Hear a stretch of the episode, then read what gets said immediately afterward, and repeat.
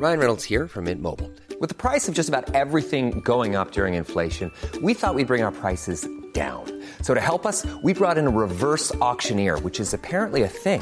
Mint Mobile unlimited premium wireless. Ready to get 30, 30, bit to get 30, bit to get 20, 20, 20, bit to get 20, 20, bit to get 15, 15, 15, 15 just 15 bucks a month. So, Give it a try at mintmobile.com slash switch. $45 upfront for three months plus taxes and fees. Promo for new customers for limited time. Unlimited more than 40 gigabytes per month. Slows. Full terms at mintmobile.com.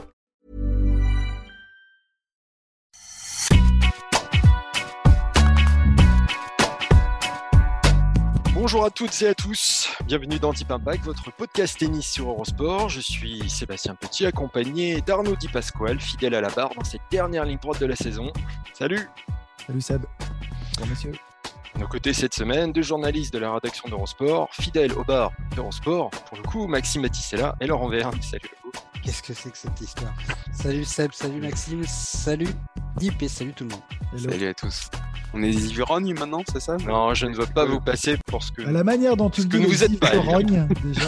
Cette semaine, retour sur le Masters Next Gen, avec la victoire de Brandon Nakashima dans cette compétition originale. Avec cette question, faut-il justement continuer à organiser un Masters Next Gen? Ce sera notre débat de la semaine.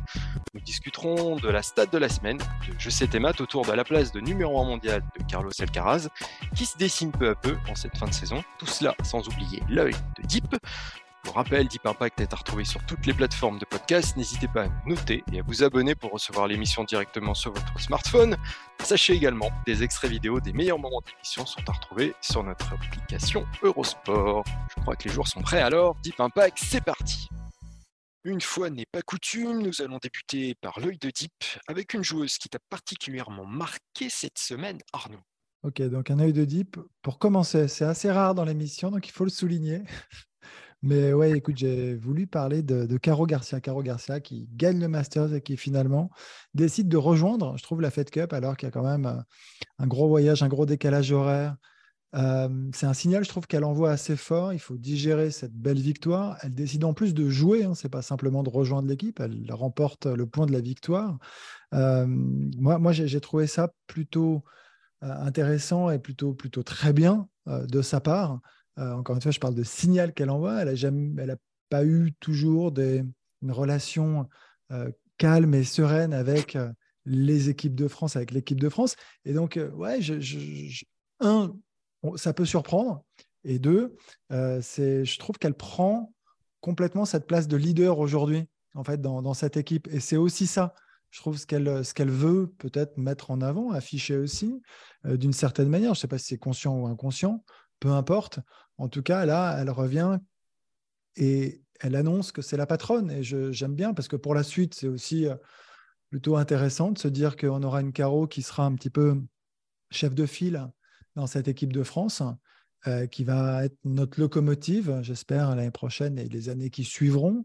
Euh, il y avait peut-être plus de débats jusque-là avec d'autres joueuses. Aujourd'hui, voilà, on sait que c'est elle et elle prend ce rôle de la meilleure des manières.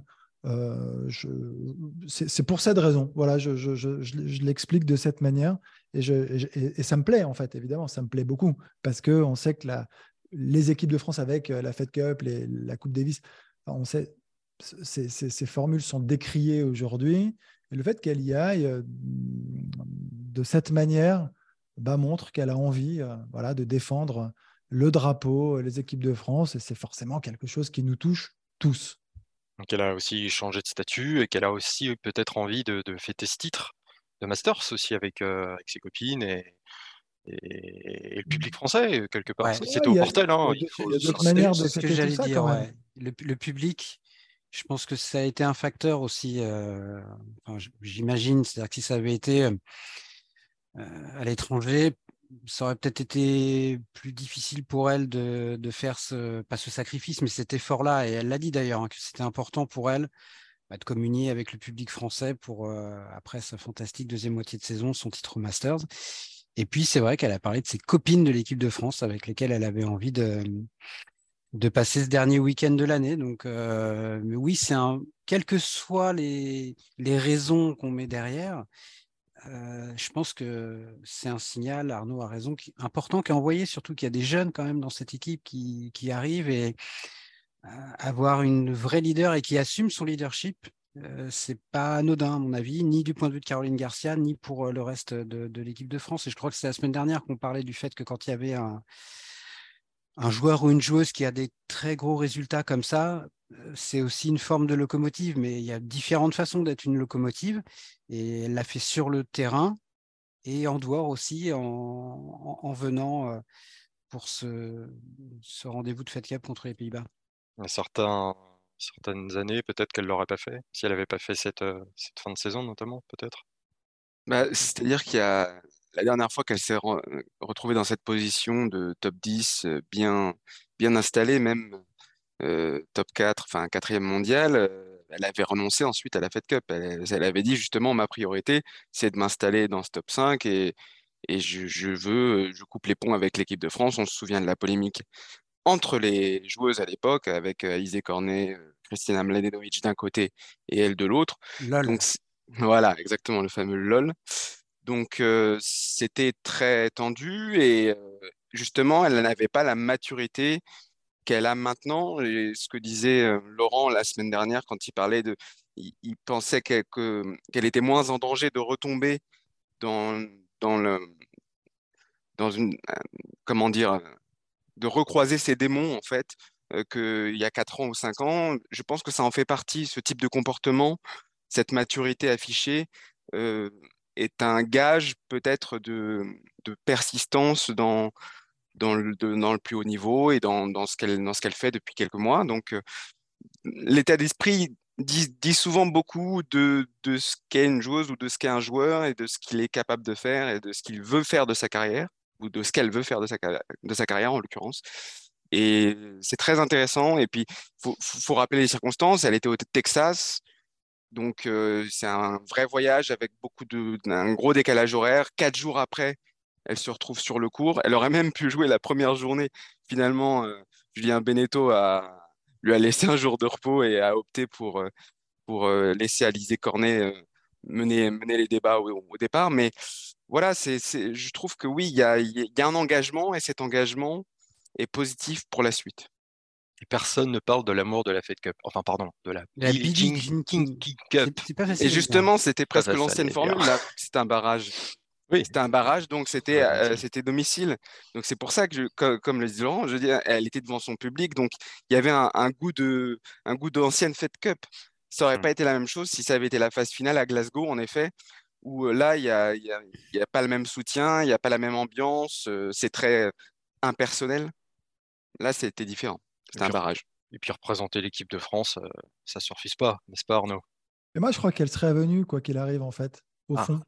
J'entends hein, le fait de dire c'est le public français, la rencontre et tout ça. Moi, je, crois qu'elle serait venue pour porter cette équipe aujourd'hui, en fait, avec son rôle de leader, avec son rôle de numéro 4 mondial aujourd'hui. Euh, je, crois qu'au fond, après, il y, a des périodes comme ça où tu sens que tu dois, récupérer ce, rôle. Et là, je sens qu'elle est, elle est vraiment là-dedans, dans cette démarche, parce que ça semble assez naturel cette fois-ci. C'est sans discussion, sans débat. C'est simple. Euh, c'est sa décision. Enfin, en tout cas, c'est l'impression que ça me donne.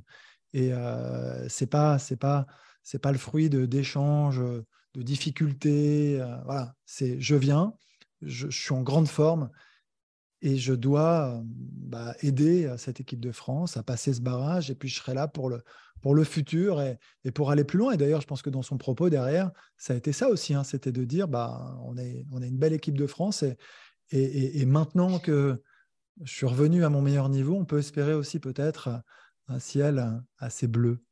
Dégagé. Moi, je serais parti en vacances en tout cas à sa place. Oh. Bravo, toi, toi, tu serais parti en vacances? ah Franchement? Ah oui, je serais parti en vacances. Tu n'aurais pas rejoint l'équipe de France? T'es pas drapeau à fond? Non, C'est un sport individuel. Hein. je ne crois pas une seconde.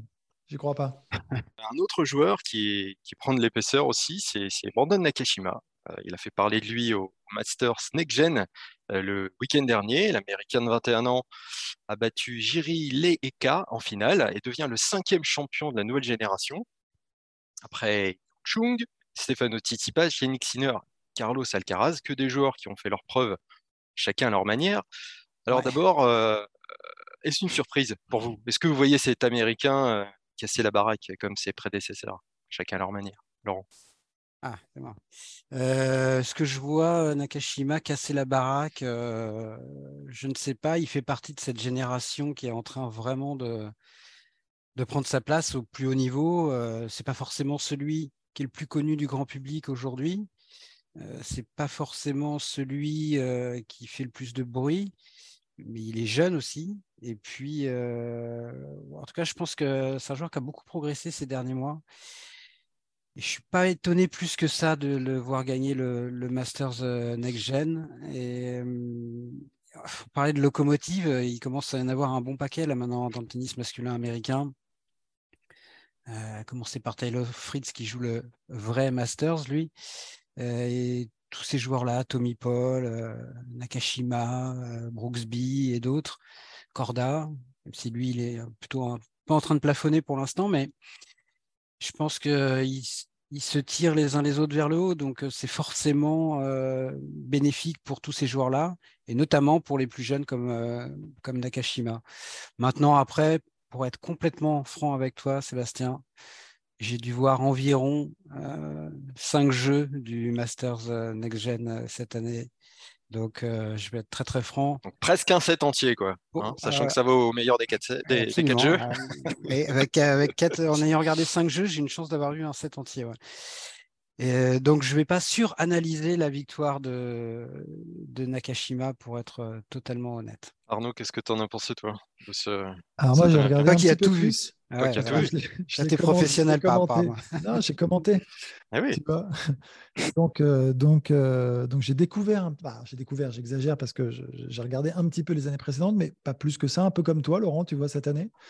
Et euh, déjà, j'ai, au fond, j'étais assez sceptique sur le format et tout, et j'ai bien aimé le rythme. Voilà, ça joue tout le temps. Euh, c'est assez particulier hein, quand même. Même à commenter, il faut s'habituer. Puis pour les joueurs Ouais. aussi, sur les changements de côté, ils sont un peu perdus au début. Euh, forcément, euh, très habitués, tu vois, à, à- à ne- à ne pas aller boire un coup, par exemple, à trois partout. hein, ce qui est assez étonnant. Voilà, trois partout, tu vas boire un coup, bon, très bien. On peut même plus Après, parler du euh, fameux septième jeu. Moi, c'est ça que je trouve dommage, tu vois. Le, fameux septième jeu, maintenant, c'est un hein. Ah non, mais en ça, fait, tu es dans l'urgence, enfin, ça va très vite. C'est-à-dire que tu, le- le- évidemment, que le- tu te fais breaker d'entrée, tu as l'impression que tu as perdu le set. C'est quand même assez étonnant. Donc, tu n'as pas de temps pour te récupérer, pour te, pour te reprendre. Donc, mais après, voilà, c'est comme ça, en tout cas. C'est hyper dynamique, c'est hyper vivant. Et, euh, et concernant les, les joueurs, euh, moi, j'ai été assez surpris par des joueurs que, bah, que je connaissais pas. hein. Je ne vais pas vous mentir, mais Stricker, par exemple, je le connaissais pas, ce gaucher. Stricker, ouais. Euh, étonnant, étonnant, un peu une révélation. Alors, il s'est arrêté en Grand espoir hein, suisse. ouais. mais, euh, mais, ça, mais ça joue, il y a un sacré coup de Qui est raquette. couvé par euh, Federer, d'ailleurs. hein, si- ouais, moi, moi j'ai trouvé Nakashima plus mûr que les autres, globalement, voilà, plus, plus installé déjà. Tu parlais d'épaisseur, bah, on, on sent qu'il y a plus d'épaisseur que les autres. Donc, euh, après, il y avait Musetti aussi, hein, quand même. Mais Euh, C'était lui la tête de gondole. ben en tout cas, qui- le mieux classé semblait, qui semblait émoussé. C'est pareil, on se retrouve toujours un petit peu à se dire bah, c'est la fin de l'année, euh, mentalement, physiquement, ceux qui ont très bien joué. Il est 23e mondial, il a bien joué, il fait une grosse fin de saison. Il est arrivé, je trouve, assez fatigué, assez usé. Alors, est-ce que c'était physique, est-ce que c'est mental? Probablement les deux, et l'un va pas sans l'autre. Mais donc, euh, dans, le dur, euh, mentalement surtout, et on entendait son entraîneur tout le temps lui dire reste positif, reste positif, positif. Donc, c'est qu'à un moment, c'est la tête qui fonctionne plus très bien, c'est que c'est que tu es cuit. Et, euh, et donc, il n'est pas sorti de, sa poule. Et puis après, euh, voilà, Draper euh, qu'on a vu et qu'on connaissait aussi, hein, qui a quand même déjà très bien joué cette année, qui est un joueur qui a un fort potentiel, un gros gabarit, gros service, ça cogne. Il y a des joueurs intéressants. Alors dire, je ne sais pas, en- globalement, Nakashima, est-ce que la question c'était est-ce qu'il va casser la baraque derrière? Pas l'impression qu'il est le jeu pour. J'ai pas l'impression. Je vois plus un Musetti, j'en vois plus d'autres. Lui, je l'ai senti plus solide, plus costaud, et c'est pour ça que je dis. Il avait failli mûr. battre euh, Nick Kyrgios hein, À Wimbledon, tout à fait. Il a fait un huitième de finale là-bas. huitième. Ouais. Bien sûr. Non, mais après, Euh, Il est dans le top 50 mondial, donc euh, comme quoi non, il fait. il est- il il a fait une très bonne constant. saison. Très bon. Il a fait vraiment une... Enfin, à Hmm. son échelle, il a fait une très bonne saison. Un joueur de 2001, je crois, donc il a, il a 21 ans. 21 ans, ouais, cette année. Mais est-ce que je le vois euh, en gros aussi fort qu'un Tsitsipas, un Sinner ou un Alcaraz? Ah non, mais j'ai pas en douter. Non. non, mais voilà, tu vois, si tu le compares en fait plus. au précédent vainqueur, c'est plus ça. Hmm. Le comparer au précédent vainqueur, Ouais, mais au moment où ils ont gagné, euh, ils n'étaient pas forcément. euh, complètement.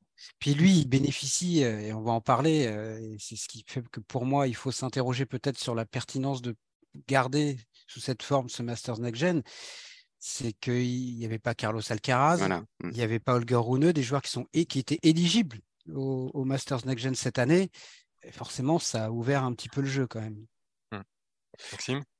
Non, c'est sûr que c'était. euh, enfin, j'ai un, sentiment ambivalent vis-à-vis de cette compétition. C'est c'est à la fois euh, très intéressant sur le côté laboratoire dont on parlait, c'est-à-dire euh, innovation, euh, nouvelles règles parfois qu'on pourrait être tenté de, de mettre au, goût du jour euh, du circuit. Euh, on parlait, euh, enfin notamment il y a quelques années, c'était l'horloge, hein, les 20 secondes, 25 secondes et l'horloge au service. Ça a été mis sur le circuit ATP ensuite.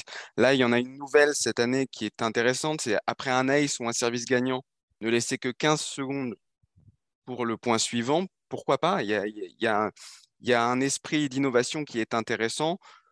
Parfois, ça ressemble trop à un gadget et c'est pas très, pas très utile. Et euh, notamment, moi, j'ai, toujours été contre le, le- le coaching et le, et le- le côté. euh, les, là, c'était un casque, hein, qui, ça fait des années que c'est comme ça. Il y a un casque pour co- communiquer avec le coach. Bon, euh, Le Je- coaching moi, est autorisé sur le circuit. Maintenant, maintenant, bah oui, maintenant, c'est une voilà. expérimentation depuis euh, juillet. Est-ce que ça va être généralisé toute l'année prochaine? Peut-être, sans doute, mais moi, je trouve que c'est un peu, ça va contre la nature de ce sport, contre la nature profonde de ce sport. Donc, euh, j'ai un peu du mal avec ça. Puis, j'ai, aussi du mal sur le fait que ces matchs-là, en quatre jeux, 7 en quatre jeux, tout ça, soient comptabilisés dans les euh, face à face, quoi. Ça, c'est, pour moi, c'est, c'est pas le même sport, en fait. La dimension physique, elle est, elle est, elle est pas nulle parce que c'est tout le temps, c'est très, très rythmé, comme le disait Arnaud, mais c'est pas pareil. C'est un set de hein, ce, qui, ce qui fait qu'en termes de temps de jeu, c'est pas beaucoup, beaucoup, beaucoup plus court qu'un match euh, en Oui, deux puis y a sets pas de- gagnants à six jeux. il y a eu de belles parties, hein, notamment, euh, hum, Arnaud parlait de streaker, il y a eu un streaker Mouzetti, euh, super intéressant à voir avec que des, que tie-break. des tie-breaks, ouais, je crois, c'est ça, Mm. que des tie-breaks. Donc, c'était, euh, c'était intéressant de ce point de vue-là. Donc, Comme il- tu disais, a- ça reste un laboratoire. Il n'y a pas de points ATP Voilà. aussi hein, qui, sont, qui sont attribués à ces matchs. Donc euh, ça Et- reste vraiment un coup de projecteur sur des a- a- joueurs qu'on a moi- plus Exactement. l'habitude de voir. Pour moi, il y a deux choses différentes. Il y a, le, il y a, a le, ce côté laboratoire, puis il y a la compétition en elle-même. Moi, j'étais j'étais allé à la toute première édition, je crois que c'était en 2017, quand Chung avait gagné. Ouais. Euh, j'avais plutôt, euh, je crois que c'est Arnaud qui disait ça tout à l'heure, moi aussi j'avais plutôt apprécié le spectacle. Dé- Déjà, il y a un truc que j'adore, c'est l'absence de couloir. Moi, je suis un grand nostalgique du, du Ouais. Masters, euh, du vrai Masters, celui des grands, où à l'époque il était découplé avec celui du Masters de double, ce qui fait qu'on jouait. euh, voilà, moi, j'ai grandi avec euh, le Masters euh, au Madison Square Garden de New York euh, sans couloir, et puis ça a été le cas jusqu'à jusqu'à Hanovre dans les années 90. Et voilà, moi, c'est visuellement, j'adore ça. J'adore ça parce que pour moi, c'est le Masters. Je l'identifie à ça. Euh, après, euh, le côté laboratoire en lui-même, pourquoi pas? Bon, c'est vrai que parmi ces nouvelles règles, il y en a certaines qui ont été adaptées sur le circuit principal, mais euh, c'est vraiment celles qui sont le plus à la marge et qui ne dénaturent pas le jeu. C'est-à-dire que Ouais. je me souviens avoir, euh, justement, lors de cette première édition, fait une interview de, de la personne de l'ATP, je suis désolé, son nom m'échappe là, euh, maintenant, qui était en charge du Masters Next Gen et de la mise en place de l'élaboration de ces règles tests. Et quand on parlait euh, du, du- des, des trucs les plus sensibles, c'est-à-dire en gros le NOAD et le format des sets en, en 4 jeux, euh, il disait pourquoi pas une échéance de 10 ans. Voilà, c'était dans l'idée de l'ATP euh, de le tester, euh, voire de l'appliquer sur le, à l'ensemble du circuit. Bon, ça fait 5 ans et je ne suis pas convaincu que dans 5 ans, on en soit encore là parce qu'à mon avis, personne n'est prêt et que ce serait là une telle révolution et un tel changement dans la nature même du jeu, euh, que ce soit au plan physique et peut-être plus encore au plan mental. Parce que si vous mettez le NOAD, euh, ben, Olga Rune, il se fait débriquer, par exemple, euh, Mm. à 6-5 au final à Bercy dans le troisième set. Et c'est pas pareil de jouer un jeu où tu sauves 6 balles de break ou, euh, ou alors tu as 4 quatre balles de, match et tu les rates que d'arriver sur une forme de qui tout, c'est pas une forme, c'est un qui tout double après 6 points à, 40 A. Là, je pense qu'on touche vraiment à l'essence même du tennis. Donc, je doute que l'ATP y vienne de façon aussi rapide et aussi radicale. Et puis, il y a la, question de la pertinence d'une compétition comme ça. Pourquoi le Masters Next Gen a été lancé au-delà euh, du, côté laboratoire pour tester des nouvelles règles? C'était surtout parce qu'à l'époque, la quasi-totalité des membres du top 10 étaient des trentenaires. La moyenne d'âge du top 10 était peut-être de 32 ou 33 ans. Euh, à part Zverev qui venait d'arriver et qui d'ailleurs avait zappé le, Masters Next Gen. Mais globalement, aujourd'hui, on a un rajeunissement. On a un numéro 1 mondial qui a 19 ans. On a un autre gamin de 19 ans qui vient de gagner un, Masters 1000. On a Yannick Sinner, etc., etc. En gros, ils sont de moins en moins nombreux à pouvoir y participer. Aujourd'hui, euh, ces joueurs-là, certains sont directement éligibles hmm. au, Masters euh, principal. D'autres sont euh, dixièmes, d'autres sont quinzièmes, ils sont passés au-dessus de ce genre d'ambition et ils n'ont plus besoin d'un Masters Next Gen. Donc le risque, c'est que si ce phénomène-là s'amplifie dans les prochaines années, c'est que dans 3, 4, 5 ans, bah, peut-être que le, je ne sais pas moi, ces gens-là, ils ne viendront pas. Et sportivement, ça n'aura pas grand intérêt pour moi. Après, on les a plus ou moins déjà découverts. Donc, euh, le, disons que l'effet Zoom et l'effet Halo, euh, n'a pas trop lieu d'être à ce moment-là. Mais une petite stat avec ça, en 2022, donc cette année, il y avait 5 top 100 euh, parmi les, participants au Masters Next Gen contre 7 et 8 dans les premières années. Donc ça montre bien que tous ceux qui sont Il y en a combien qui auraient dû, en théorie euh, Ils auraient dû être 8 en fait. Ah oui, sur 8, bien sûr. Ah donc ça montre bien quand même que tu... Alors, après, ils sont tellement hauts que du coup, ils sont obligés de... plus des exceptions il y avait euh, un autre objectif dans la création de Masters Next Gen, c'était de, se rassurer sur, sur une inquiétude profonde, c'était après le Big Free, euh, qu'est-ce qui va se passer Est-ce qu'il ne faut pas promouvoir l'avenir du, tennis, quitte à être un peu artificiel? C'était un peu le, c'était un peu le, aussi le, le reflet d'une crainte de l'ATP. Or maintenant, ils les ont les nouveaux visages. On les a les nouveaux bah, visages. Oui, maintenant ces, ces gens-là, tu n'as plus besoin de les promouvoir. Voilà, on n'a plus besoin de les promouvoir. de Grand Chelem et de Masters 1000. Donc, euh. Exactement. Donc le d'où le, le, problème de, de, la compétition. Euh, cette année, donc la tête d'affiche de la compétition, c'était Musetti, et même Musetti, donc qui est venu, évidemment, il est italien, euh, devant son public, il n'allait pas pas venir quoi. Il est venu, mais il était crevé en fait. Il avait il avait euh, fait finale à c'est finale à Sofia ou demi-finale à Sofia. Euh, il avait gagné à Naples. Il avait fait quart de finale à Bercy.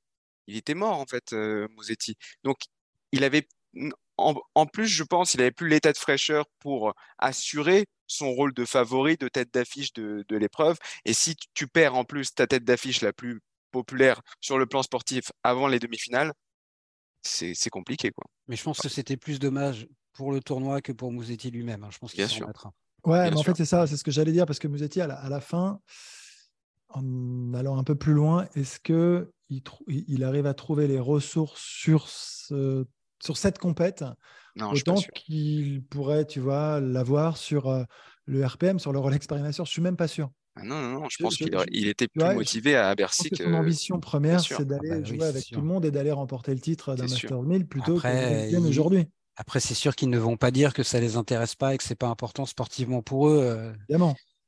Mais bon, je pense que c'est pas un enjeu majeur. C'est un moment de découverte pour eux, sans doute de, plaisir aussi, pour peu qu'ils soient pas complètement cramés physiquement, mais je pense pas que ça aille plus loin pour ces joueurs. J'ai vu juste une déclat qui se démarquait un peu, c'est celle de Borna Koric qui, disait, qui était un peu nostalgique parce qu'il avait participé à l'édition 2017 et qui disait que c'était quand même une bien idée euh, ce tournoi parce que justement ça donnait un goût de Masters aux jeunes quoi. Il a pas tout à fait tort dans le sens où c'était les huit meilleurs jeunes et donc c'est pas les huit meilleurs joueurs mais les huit meilleurs jeunes. Mais là encore une fois le, le plateau c'est pas celui qui, qui aurait dû euh, être en place donc c'est compliqué. Et toi Arnaud, tu, tu, tu penses qu'il faut continuer ce, tournoi laboratoire ou il faut apporter d'autres euh, innovations, d'autres choses? C'est pas facile de répondre de manière comme ça catégorique, de manière tranchée, mais euh, moi j'ai bien aimé. Je trouve que l'idée du laboratoire, oui, continuer, tu vois, à expérimenter comme ça pour aller vers d'éventuelles innovations, euh, d'éventuelles évolutions. Pourquoi pas? Mais par exemple, je crois que le Nolette avait été expérimenté puis il a mmh. été retiré. Bon, c'est presque un truc que j'aurais maintenu perso. Alors après, je ne sais pas pourquoi, les raisons, est-ce que ce sont les joueurs qui, qui se sont opposés à. Bertrand Millard, je crois. Bertrand, ouais, Bertrand, ça c'est sûr. Bertrand, de plus en plus. Il a tous les, les, bons coups. Mais non, mais, mais, oui, oui, moi j'ai trouvé ça sympa. J'ai trouvé ça sympa. J'ai trouvé ça bien. Et puis finalement, c'est aussi un coup de projecteur en effet intéressant sur le tennis, sur le tennis de demain quand même. Même si là, il y en a les deux dont on parle sont déjà top 10 entre Alcaraz et Runeux. J'entends, c'est vrai. Mais est-ce que c'est pour cette raison qu'on doit euh, arrêter hein, le next gen? Est-ce qu'il a plus de sens pour cette raison? Je ne crois pas non plus. C'est bien d'en mettre en avant les, autres qui sont aussi très forts et qui le seront très probablement. Et chacun, on sait très bien, avance à sa vitesse. Là, on a deux joueurs phénoménaux, exceptionnels. il y a, Sinner aussi, hein, qui en théorie était. Euh, et qui aurait dû participer. Hein. Il est de 2001 aussi. Blessé, blessé, il ne mm. pouvait pas. Là sûr, si tu as un tournoi avec euh, Alcaraz, Sinner et Runeux, euh, le Masters Next Gen, là, ça devient un vrai gros événement euh, sportif. Mais à partir du moment où ces joueurs-là, on l'a mmh. compris, ne joueront plus. Ça fait beaucoup, là. Là, ça fait beaucoup. Bah oui, c'est ça le problème. Et c'est qu'il y a cinq ans, je te dis, Zverev était une exception. Avoir un mec de 20 ans dans, dans le top 5 mondial, c'était quasiment une hérésie en 2017, quand mmh. Zverev est arrivé. Aujourd'hui, sans être une norme, c'est quand même beaucoup plus banal. Et donc, ces joueurs-là ne viendront pas au Masters Next Gen, pas plus que Zverev était venu en, 2017. Et forcément, là, encore une fois, si ça, si ça devient une vraie tendance lourde dans les années à venir, en tout cas, l'intérêt sportif du Masters Next Gen, il sera forcément euh, limité. Et le fait qu'il n'y ait pas de points, ça peut peut-être aussi les freiner à venir. Ouais, je sais pas. Je, ne sais pas, non. Enfin, Peut-être, euh, peut-être, mais enfin, moi, des points dans un tournoi de ce format-là, qui se joue quand même selon, un format différent, ça, me paraît, euh, mmh. paraît compliqué. On, parle beaucoup de. Je, me souviens dans une émission précédente, on parlait du débat sur la Lever Cup entre exhibition et compétition. Euh, moi, je pensais justement que c'était pas une compétition, juste, juste pas pour une raison simple à cause du super tie-break dans le, qui faisait office de troisième set. rien que pour cette raison, je trouvais que c'était pas euh, digne du surnom de compétition, en tout cas euh, au même titre qu'un autre tournoi ATP. Et eh ben, c'est pareil pour moi pour le Masters euh, Next Gen. Et c'est une hérésie de mettre les matchs au meilleur des au set avec les meilleurs des quatre jeux sur le même plan que les autres sets et donc de les mettre dans les face à face. Quand, quand j'ai regardé là par curiosité juste avant l'émission un, le face-à-face entre Corda et Alcaraz. Alcaraz mène 2-1. Pourquoi? Parce qu'il a gagné contre Corda en, en finale du, du, Masters Next Gen. Euh, il y a, un, ça, a vraiment d'incidence. Ça n'a pas ça n'a pas d'incidence. Ça, c'est un détail. Bah, mmh. Oui, mais ça, ça tend à vouloir légitimer l'intérêt sportif. Ah, c'est normal que la TP essaye de légitimer, mais c'est une chose de compter ça dans les to et je suis d'accord avec toi, ça n'a pas de sens, mais ce serait quand même un autre niveau d'accorder, euh, je ne sais pas, 500 euh, points par exemple, faire du Masters Next Gen l'équivalent d'un 500, alors qu'en plus, évidemment, le Masters, euh, les ATP Finals en ce moment à Turin, c'est aussi un tournoi en petit comité. Mais la différence, c'est que tu prends les huit meilleurs joueurs de l'année. Là, c'est une sélection sur une catégorie d'âge. Tu ne peux pas décemment euh, filer des points euh, à, un tournoi qui est ouvert non pas sur une sélection sportive, mais sur une sélection euh, d'âge. là, ce serait vraiment complètement aberrant pour moi. Un joueur important n'était donc pas au Masters Next Gen de Milan, et pour cause, parce qu'il était convié au vrai Masters. Masters de Turin qui se déroule cette semaine et que vous pouvez d'ailleurs suivre sur Eurosport. Euh, ce joueur important, c'est donc Carlos Alcaraz qui est sujet de la stat de la semaine de notre partenaire Je sais tes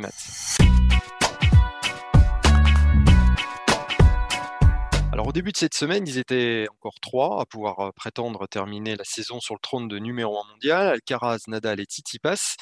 Et en perdant son premier match du Masters, le grec a dit adieu à cette possibilité. Désormais, seul un titre de Nadal peut empêcher Alcaraz de régner sur le classement ATP jusqu'en début de saison 2023.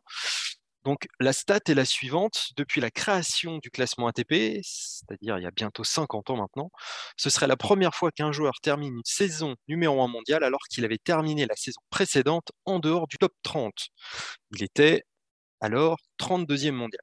Le plus gros gap d'un joueur tout nouveau numéro 1 mondial, c'était Andy Roddick, qui était euh, numéro 10 fin 2002 et qui a fini l'année 2003 en tant que numéro 1. Euh, c'est même pas, c'était même jamais arrivé euh, qu'un joueur qui n'était pas dans le top 10. Oui, c'était jamais arrivé. c'est encore plus énorme. Alors, on peut rapprocher cette, euh, cette progression fulgurante de celle d'Olger Rune aussi, qui était 103e mondial fin 2021 et qui termine dans le top 10. Pas sûr. plus tard. Alors, pas, sûr. non, pas sûr. Il va perdre des points d'un challenger à Pau il avait joué à Pau l'année dernière.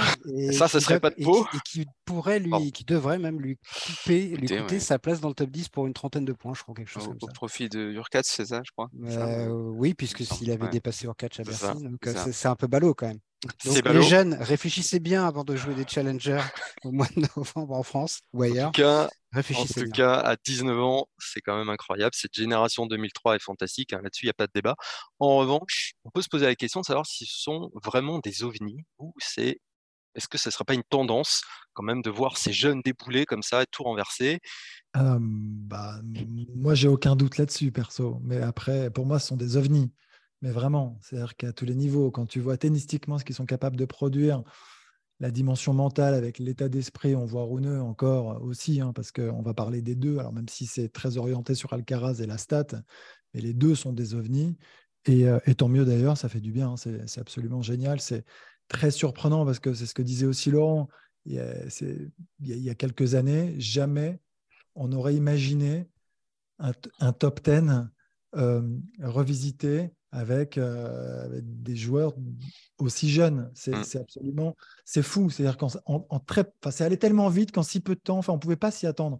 On pouvait se dire, et c'est vrai, même Alcaraz, on l'a vu arriver, mais on pouvait pas une seconde imaginer qu'il serait numéro un mondial, qu'il gagnerait l'US. Alors après, on peut voir ça aussi comme un cas, tu vois, ça peut être une exception, mais deux, ça montre que peut-être il se passe aussi quelque chose. Ouais, mais je pense quand même qu'il faut distinguer Alcaraz de tous les autres, parce que c'est une chose d'arriver dans le top 10 ou aux portes du top 10, même de gagner un Masters 1000, et c'en est une autre de devenir numéro un mondial et de gagner un grand chelem. Et pour moi, euh, ce qu'a fait Holger Rune, je pense qu'on le reverra, peut-être très vite.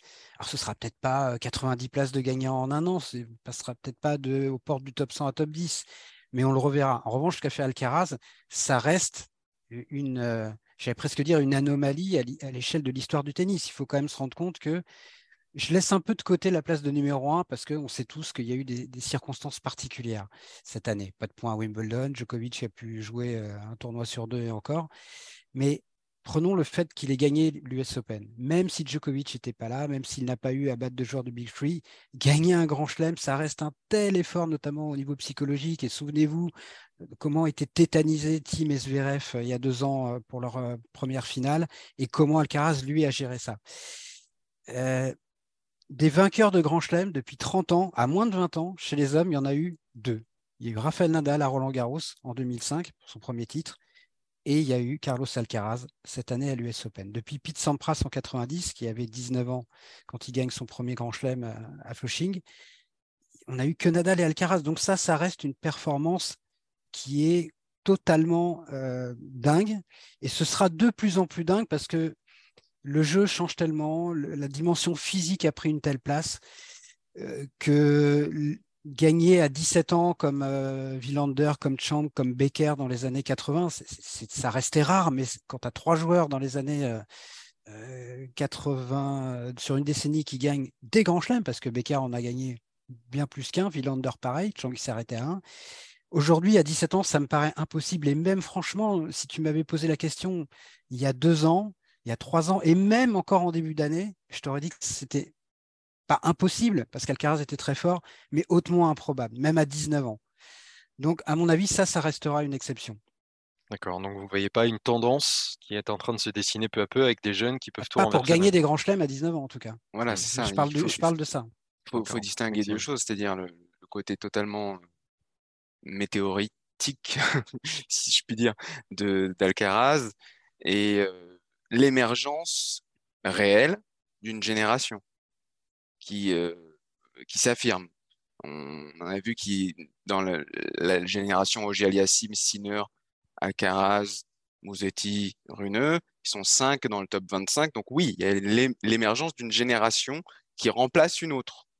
Euh, dans, le, le, top 10, la moyenne d'âge, euh, Laurent faisait référence à il y a 5-6 ans, c'était 32-33 ans. Maintenant, c'est 25 ans, la moyenne d'âge. Donc, il y a... et si tu enlèves Nadal, alors, ils sont là. Hein. Voilà. Si tu enlèves si Nadal, enlèves Nadal, et Djokovic, que tu bah, descends largement voilà. sous les 30 ans. hein. Exactement. Donc, il y a un phénomène générationnel, c'est-à-dire une génération qui, qui, qui arrête ou qui, qui, qui s'en va, et l'autre qui arrive et qui, et qui s'impose de manière euh, en nombre, quoi, de manière spectaculaire. Maintenant, entre cet état de fait-là et, et gagner son premier Masters 1000, gagner un deuxième Masters 1000 en battant Djokovic et Nadal, le seul à l'avoir fait sur terre battue, hein, c'était à Madrid, le seul mm, à, avoir battu ces deux-là. Puis ensuite aller chercher son premier grand chelem, tout ça en l'espace de quoi? Entre son premier ATP 500 à Rio en février et, euh, et l'US Open, il y a sept mois. C'était son objectif de la saison d'ailleurs avec Ferrero. Euh, en Exactement. C'était de gagner un 500. De gagner un 500. Et, et son autre objectif, c'est ah, ce serait quand même bien de finir dans le top 15. Ouais, il, a un peu, il a un peu fait mieux quand même. Donc non, c'est un phénomène. Comme il, y en a très peu, comme il y en aura combien dans les dix prochaines années, je ne sais pas. Est-ce qu'il y en aura un autre dans les dix prochaines années? On ne sait pas. Mais euh, oui, il y a quelque chose de fantastique chez ce garçon. C'est évident. Il y a certains joueurs aussi qui soulignent qu'il y a un changement, en tout cas une tendance qui se dégage en raison aussi des méthodes d'entraînement qui, évoluent. Arnaud, c'était Geoffrey Blancano qui disait ça. Ah Sur bon? Wheel of Tennis précisément, il disait par exemple, si on prend le cas de Félix Auger-Aliassime, voilà, on peut constater qu'il est déjà mûr physiquement, qu'il était mûr avant n'importe quel autre joueur de l'histoire de ce sport. Donc il va falloir s'habituer aussi à les voir près, très tôt et donc avoir des, des, des résultats très tôt. Ils ne sont pas tous comme Félix à 15 Mais ans non, ou, c'est ça, comme en fait, Alcaraz- ça- ou comme Carlos Alcaraz quand même. hein. Je crois que c'est assez singulier, ça dépend de chacun. Et à chaque, dans chaque décennie, à chaque génération, on voit quand même des joueurs arriver quand même su- assez tôt malgré tout. Plus ou moins fort, c'est vrai, mais ça dépend de la, la maturité physique, c'est un petit peu de, de chacun. Et il y en a qui vont. On va peut-être en voir dans le top 10 qui, ont, euh, qui vont arriver à 23, 24 ans parce qu'ils vont mettre plus de temps aussi. On ne fait pas une croix sur, sur d'autres, évidemment. hein. Et là, qu'on a vu peut-être justement dans ce Masters Next Gen notamment. Moi, je, Ouais. je- dans la pratique euh, et dans l'entraînement, je- ouais, les choses évoluent, mais de là à dire que ce soit révolutionnaire, je crois pas non plus. Ce qui est, ce qui est caractéristique de cette génération-là, en tout cas des cinq que j'ai cités précédemment, c'est-à-dire euh, Alcaraz, Runeux, Auger-Aliassime, Sinner, Musetti, c'est qu'ils ont tous des projets très très très forts et très professionnels, très professionnalisés très tôt, on va dire. Euh, physiquement, il y a un travail, euh, par exemple, très très fort chez Runeux au niveau du bas du corps et il n'est pas encore développé sur le haut euh, comme, comme il va l'être sûrement dans les prochaines années, mais c'était fascinant à Bercy de voir ses appuis là, comment, comme, comme il était ancré au sol euh, à la relance et notamment et dans ses déplacements. Donc je pense que chez ces joueurs-là, il y a en tout cas, si ce n'est un travail physique spécifique, en, tout, en tout cas un- une dimension professionnelle qui est intégrée très très très tôt, ce qui n'était peut-être pas le cas des générations d'avant. Moi, je, te rejoins plus sur l'état d'esprit. Je sais pas, Mm. je crois que c'était la semaine dernière hein, qu'on en parlait.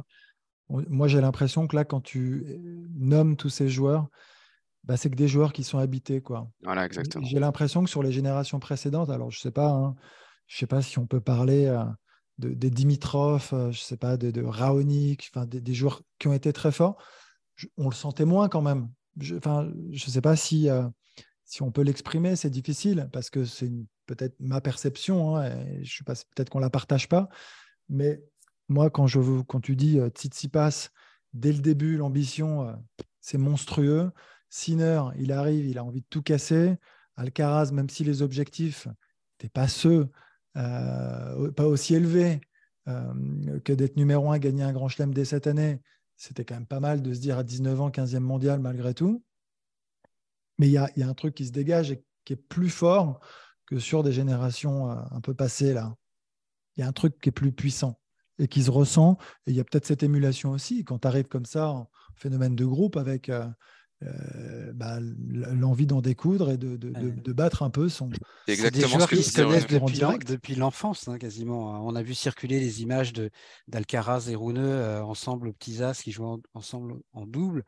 Donc c'est des, des, ils ont 19 ans, mais ça fait 7, 8 ans pour certains qui se côtoient, qui s'affrontent, euh, qui discutent, qui jouent ensemble, qui jouent l'un contre l'autre. Donc oui, je pense que ça crée quand même, euh, c'est excitant pour ces joueurs-là quand ils arrivent à 19-20 ans d'être au top niveau mondial et de continuer à jouer les uns contre les autres. Maintenant, ils ne sont pas tout seuls encore, parce que tu disais, Maxime, qu'une génération qui est en train de s'imposer, elle est en train d'arriver en tout cas. Pour moi, ce n'est pas encore complètement imposé au sens où elle n'a mmh. pas pris la relève encore de la génération euh, délirante du, du Big Free. Federer et plus là, mais enfin, quand même pas oublier que trois des quatre tournois du Grand Chelem ont été gagnés cette année par Nadal et Djokovic. Et que. Euh, que Djokovic a été, euh, enfin, a pas pu participer à, et puis à l'US Open, qui a été, ben, qui a été l'année prochaine, ça, va, ça va être une émulation, ça va être une émulation géniale euh, en 2023. On parlait aussi un peu la semaine dernière. Ces confrontations intergénérationnelles qui vont un peu rythmer la saison. Ah bah pour moi, oui. Et là, Alcaraz, on va voir vraiment aussi ce, qui, ce qui va valoir entre guillemets quand Novak Djokovic pourra rejouer tous les tournois qu'il a zappé cette année. Je pense, quand, je pense quand, même qu'on sait ce qu'il vaut. Hein. Euh, Maxime en parlait, ce qu'il a fait à Madrid en battant. C'était peut-être pas encore le super grand Nadal, le super grand Djoko, mais enfin, tu, tu bats pas en l'espace de 24 heures avec deux matchs marathon ces deux monstres-là sur terre battue, alors que tu as à peine 19 ans, euh, sans, euh, sans être un spécimen très très rare. Mais c'est vrai que moi, en tout cas, la saison prochaine, c'est une des des plus excitantes sur le papier depuis très très très longtemps avec. On a le panorama complet. On a Nadal et Djoko qui sont encore là et bien là. On a euh, cette génération Alcaraz Rune et tous les autres qui arrivent et qui est déjà très très forte. Et puis il faut pas oublier qu'on a quand même la génération intermédiaire on va dire l'ex next gen et qui est quand même euh, alors oui Daniel Medvedev a connu une saison en dents c'est plus difficile, mais enfin, il est encore top 5 mondial, il est encore à haut niveau. Zverev était un super haut niveau avant de connaître cette blessure malheureuse. S'il passait toujours là. Et donc là, franchement, les places vont être ultra, ultra, ultra chères dans les grands tournois. Mmh. Et oui, c'est quand même euh, très, très, très. Je suis très impatient, moi, de, vivre cette saison 2023. Et, et euh, ça va beaucoup jouer aussi sur l'orgueil. Tu parlais de cette génération euh, intermédiaire. Un passe cette année, il a été systématiquement battu par les Alcaraz et Runeux. Et je pense qu'il va avoir envie de montrer que bah, c'était que un, moment de, doute, de stagnation pour lui et se relancer.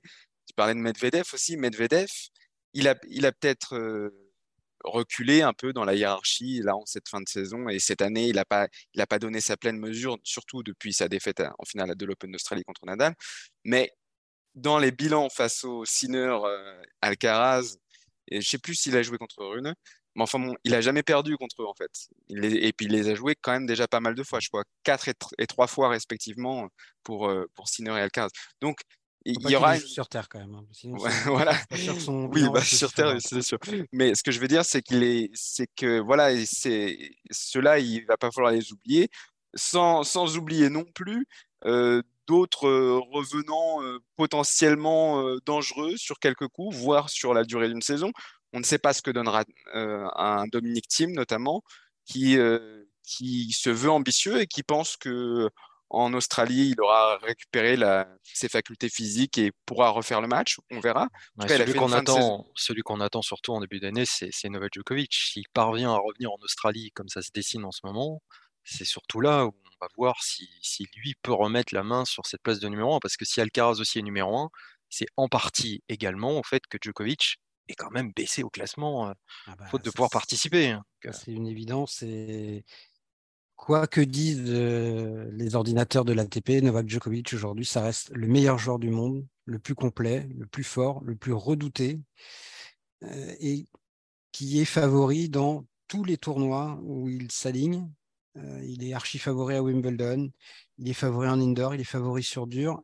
Et en gros, est là, il est co-favori sur terre battue. Puisque pour résumer, à Wimbledon, ces dernières, à Roland, ces dernières années, euh, bah, le vainqueur du tournoi, c'est le vainqueur du duel euh, Djokovic-Nadal, qu'il intervienne en demi, en quart ou en finale, peu importe. Donc, euh, le boss, c'est toujours Novak Djokovic, qu'il soit premier, cinquième, huitième ou quinzième, ça ne change strictement rien après cette saison bizarre. C'est fort parce qu'il ne se loupe pas. C'est-à-dire que quand tu vois cette année, il, s'engage donc sur peu de tournois, il n'a pas le droit à l'erreur. Il doit, enfin, c'est quand même une pression qui est. Ouais, mais on le connaît, ça le nourrit. Enfin, ouais, il en fait une force, c'est ça qui est dingue. C'est beau, c'est magnifique. Ah ouais, bah, c'est fou. Ouais, mais c'est, il y a un moment, tu pourrais te dire, il est humain, il va, il va flancher. Non, non, non. Je pense qu'il a été humain. Euh. D'ailleurs, il s'en est ouvert assez euh, franchement quand il est revenu au mois de... entre le février, février, mars, avril. Son retour à Dubaï, euh, son... sa défaite d'entrée ou très tôt à Monte-Carlo. Et, et au-delà d'une question de rythme tennistique, il, il avait vraiment estimé que c'était une question d'état d'esprit et que c'était encore trop près, tout, ce psychodrame euh, aux antipodes. Par contre, une fois qu'il a mis ça derrière lui, euh, il est redevenu Joko. Et là, on l'a vu, il n'avait pas joué depuis Wimbledon. Il est revenu, il s'est remis en mode machine. Euh, je gagne tournoi sur tournoi. Alors oui, il l'a fait que finale à Bercy en perdant cette 53e. Oh, mais il est capable de se connaissent tellement bien que si physiquement et mentalement ils sont bien, comme Nadal hein, quand il revient en Australie après, après une absence de six mois euh, l'année dernière, ça, ça, repasse directement en mode, euh, en mode GOAT. Mmh. Et on va sans doute le voir euh, au Masters de Turin, puisqu'il est toujours en lice. Oui, tu voulais dire. Non, ce qui est, ce qui est, ce qui est marrant, ce qui est aussi marrant pour l'anecdote, c'est qu'il y a eu, il y avait une mini polémique. Alors, j'ai, pas compris pourquoi il y a eu cette polémique-là d'ailleurs, parce que ça a toujours été dans le règlement de l'ATP, mais sur sa, sa qualification pour le Masters, parce que avant même Bercy, parce que il, il, ne faisait que partie du top 20 et que c'était sa, sa, sa, victoire à Wimbledon qui lui donnait cet accès, alors que normalement c'est les huit meilleurs joueurs du monde. C'était Cameron Norrie qui avait qui avait, oui, qui avait soulevé ça. Ça a toujours été dans le règlement, c'était pas un problème. Mais ce qui est savoureux, c'est qu'après Bercy, donc euh, le cut, il est arrivé, grâce à ses points de la finale de Bercy, il est arrivé huitième à la race. Okay, donc même, il a même pas eu besoin de cette règle, cette règle-là. Donc c'est fantastique et ça, et ça en dit beaucoup sur la domination euh, qu'il impose aux autres, sur la peur qu'il qu'il instille aussi, sur son statut de patron quand il s'aligne dans un tournoi non seulement il est excellent tennistiquement, mais en plus, il a, il a toujours son aura, cette aura qui fait la différence aussi, avant même le début des matchs. Et on souligne qu'il peut finir l'année cinquième mondiale en ayant joué que très peu cette année. Et avec, la moitié, et avec, dire la moitié et avec 360 points en Grand Chelem puisqu'il a passé 2000 points de, de Wimbledon. C'est complètement Alors ça, ça, on, demandera à Constance, mais je suis à peu près sûr que c'est jamais arrivé. Finir top 5 une année avec, en gros, c'est comme s'il avait perdu trois fois au premier tour et fait un quart en Grand Chelem. Je, je pense que c'est plus inédit, ça, quand même. Ouais, c'est inédit, c'est incroyable. Il faut qu'il gagne le Masters hein, pour être top 5 quand même. C'est ça, c'est ça. Mais s'il termine le Masters, est-ce que ce sera vraiment une surprise? S'il le termine, s'il le gagne, tu veux dire? Oui, s'il le gagne. C'est jamais une surprise quand Novak Djokovic euh, gagne un tournoi, où que ce soit, quand que ce soit, contre qui que ce soit. Et peut-être encore moins dans ces circonstances où on l'a dit, il, arrive plus frais que les dernières années à cause de ses mésaventures. Et voilà, ça sera le mot de la fin. N'oubliez euh, pas que le Masters de Turin est à suivre sur Eurosport. Merci messieurs d'avoir participé à ce podcast. Euh, à la semaine prochaine pour une nouvelle émission. Et entre-temps, n'hésitez pas à aller taper la balle. Salut Salut tout le monde Salut, Salut à tous, merci.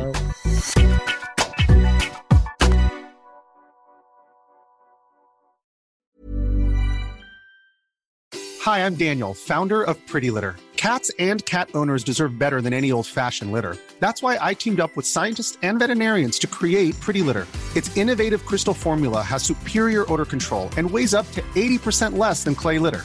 Pretty Litter even monitors health by changing colors to help detect early signs of potential illness. It's the world's smartest kitty litter.